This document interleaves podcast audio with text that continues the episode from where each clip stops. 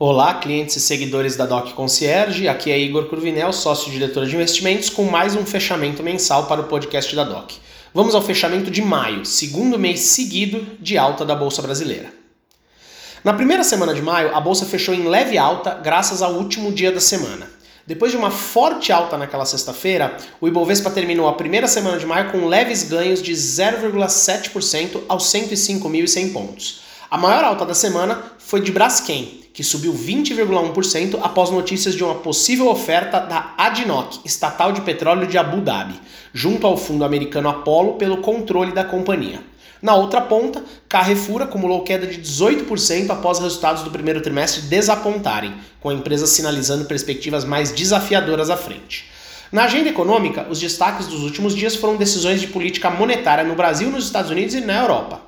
No Brasil, o Comitê da Política Monetária Copom manteve a taxa Selic em 13,75% ao ano pela sexta reunião consecutiva. Segundo nosso time, o comunicado condiz com o cenário de flexibilização monetária gradual a partir do segundo semestre, com a taxa Selic atingindo 12% no final deste ano e 11% no primeiro semestre de 2024. Quanto aos juros americanos, o Federal Reserve optou por mais uma alta de 0,25 ponto percentual, levando para um intervalo entre 5 e 5,25 ao ano, em linha com as expectativas. No comunicado pós-reunião, o comitê deixou as portas abertas para as próximas decisões. Com isso, o mercado começou a precificar corte de juros até o final deste ano. No entanto, prevemos o início do ciclo de flexibilização apenas no primeiro trimestre de 2024. Política monetária também foi destaque na Europa. O Banco Central Europeu, BCE, também decidiu aumentar a taxa de juros em 0,25 ponto percentual, desacelerando o ritmo de aumento em relação às reuniões anteriores, mas sem uma indicação futura clara. Sendo assim, projetamos que o BCE continuará a apertar a política monetária nas próximas reuniões. Nos Estados Unidos, além da decisão do Federal Reserve, os mercados repercutiram mais incertezas em relação ao setor bancário e os dados do payroll. Na segunda-feira daquela semana, houve mais um resgate de um banco regional americano, o First Republic Bank, cujo, cujos ativos foram comprados pelo JP Morgan com apoio de reguladores, evento que derrubou os papéis do setor. Após alguns dias, foi a vez dos mercados se preocuparem com a PacWest, que caiu 50% na quinta-feira daquela semana, antes de voltar a subir 80% no dia seguinte, depois de um alívio no setor, com discussões de que as vendas a descoberto seriam banidas como medida para estancar a crise. O apetite ao risco voltou ao mercado também dos depois dos resultados da Apple surpreenderem, empresa de maior valor de mercado na Bolsa Americana. Além disso, a semana foi marcada pelo relatório de mercado de trabalho que veio acima das expectativas, com 253 mil novas vagas criadas em abril versus 180 mil esperados pelo mercado. A segunda semana de maio foi novamente no campo positivo para a Bolsa Brasileira. Em semana marcada pela divulgação de dados da inflação, o Ibovespa encerrou em alta de 3,2% aos 108.400 pontos. A maior alta da semana foi da Edux, que subiu 34,2% após o resultado do primeiro trimestre de 2023 vir acima do esperado. Na outra ponta, JBS caiu 11,7% após seus resultados desapontarem os investidores. No Brasil, o IPCA de abril variou 0,61% na comparação mensal e na variação acumulada de 12 meses recuou para 4,18%, dados ligeiramente acima das expectativas. O número reforça que o país segue um processo ainda que lento de desinflação.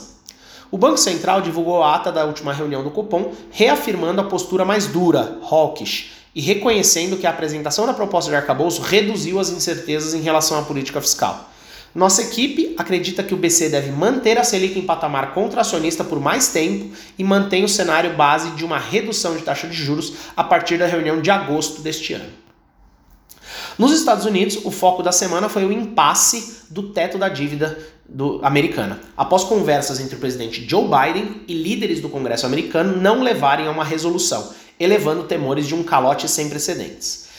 Evento com probabilidade baixa de acontecer, mas que não foi descartado nos mercados. O índice de preço ao consumidor, o CPI, aumentou 0,37% em relação ao mês passado, com o núcleo ligeiramente acima das expectativas. Já o índice de preço ao produtor, o PPI, registrou 2,3% nos últimos 12 meses, a menor variação anualizada desde janeiro de 2021. Os dados sugerem que as pressões inflacionárias na economia americana estão diminuindo gradualmente e, com isso, os mercados precificam que o Federal Reserve corte a taxa dos, da, das Fed Funds Rate até o final do ano. Mesmo com dados de inflação melhores, as bolsas americanas fecharam a semana praticamente em linha, ainda impactadas pelas incertezas do teto da dívida americana. Já na China, as importações caíram significativos 7,9%, bem abaixo das expectativas, colocando em dúvida a força da recuperação econômica da China após três anos de restrições pandêmicas. Nossa equipe acredita que a China deve crescer acima da meta de 5% estabelecida pelo governo para 2023, embora a recuperação deva ser impulsionada principalmente pelo consumo, que continua moderado. A inflação ao consumidor na China subiu 0,1% em relação ao ano anterior, a taxa mais baixa desde fevereiro de 2021, enquanto o PPI caiu no ritmo mais rápido desde maio de 2020, menos 3,6% em relação ao ano anterior. Os números sugerem que a economia pode precisar de mais estímulos para reforçar a recuperação da atividade. Na terceira semana de maio, a Bolsa Brasileira engatou a quarta semana seguida de alta o Ibovespa fechou nos 110.700 pontos e acumulou um ganho de 2,10% na semana. O principal índice da bolsa vem se beneficiando de uma mudança das perspectivas para a economia brasileira. As melhores expectativas para a atividade econômica brasileira seguem como principal driver para a sustentação da tendência positiva. O que aconteceu nessa semana na renda fixa? As taxas futuras de juros fecharam a semana perto da estabilidade, com diversos assuntos no radar dos investidores. Os principais destaques foram o quadro fiscal doméstico, a série de revisões para a economia brasileira, a partir da leitura do IBCBR de março, que é a prévia do PIB, e as negociações acerca do teto da dívida pública nos Estados Unidos.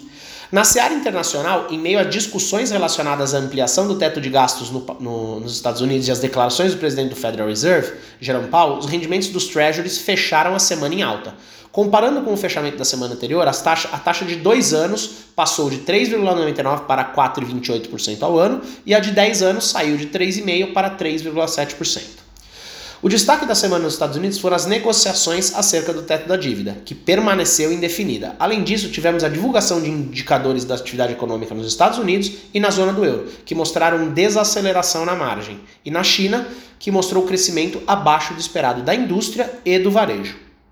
Já no Brasil, o substitutivo do novo arcabouço fiscal teve uma avaliação neutra, com aumento de despesas no curto prazo combinado a algumas medidas de ajuste. Os dados sobre atividade econômica relacionados a serviços e varejo vieram acima do esperado, resultando em uma revisão das estimativas de crescimento no primeiro trimestre. E a Petrobras anunciou a redução de preços dos combustíveis, que deve impactar a inflação no curto prazo. Na quarta semana de maio, a bolsa fechou praticamente de lado, em semana marcada por mais discussões sobre a dívida americana e a aprovação do arcabouço fiscal. O Ibovespa encerrou em leve alta de 0,2% aos 110.900 pontos. As ações da Alpargatas saltaram 16% na semana depois que a companhia anunciou a proposta de uma oferta pública para aquisição de até 32 milhões de ações da companhia. Na ponta oposta, os frigoríficos BRF e Marfrig acumularam queda de cerca de 7% na semana após o Ministério da Agricultura e Pecuária declarar estado de emergência zoossanitária em todo o território nacional em função de casos de gripe aviária detectados em aves silvestres e a volta da preocupação com uma nova onda de Covid na China, o que comprometeria as exportações de proteína. A Câmara dos Deputados aprovou por ampla maioria o texto base do novo arcabouço fiscal. O projeto de lei introduz um limite de gastos para despesas primárias, estabelece gatilhos automáticos para controlar os gastos caso o governo não alcance as metas definidas na Lei de Diretrizes Orçamentárias. O texto segue para votação no Senado.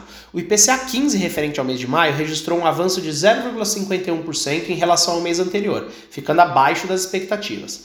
Apesar do aumento acima das, expectativas nos preços dos alimentos, a leitura da inflação na prévia de maio pode ser considerada a melhor do ano até o momento.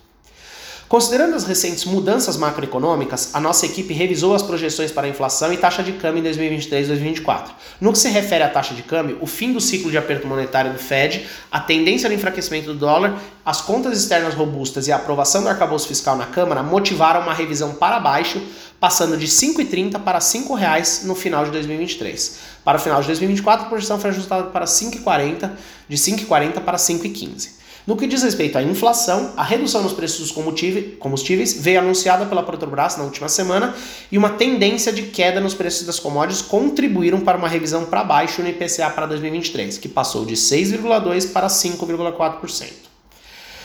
Para o próximo ano, a expectativa de inflação também foi revisada para baixo de 5% para 4,7%. Já nos Estados Unidos, as atenções seguem voltadas para o impasse do teto da dívida americana. O presidente dos Estados Unidos, Joe Biden, reuniu-se com o presidente da Câmara, Kevin McCarthy, para discutir o teto da dívida no país. McCarthy, líder da Câmara, sinalizou que está otimista de que chegará a um acordo com a Casa Branca antes que o país dê um calote em sua dívida. O presidente Biden reiterou que o calote está fora de questão e a única maneira de avançar é em direção a um acordo bipartidário. Enquanto isso, a secretária de Tesouro dos Estados Unidos, Janet Yellen, alertou que é provável que os Estados Unidos não consigam pagar suas contas até o início de junho se as ações não forem tomadas. A agência Fitch Ratings colocou o rating de crédito AAA do país sob observação dada a falta de um acordo até o momento.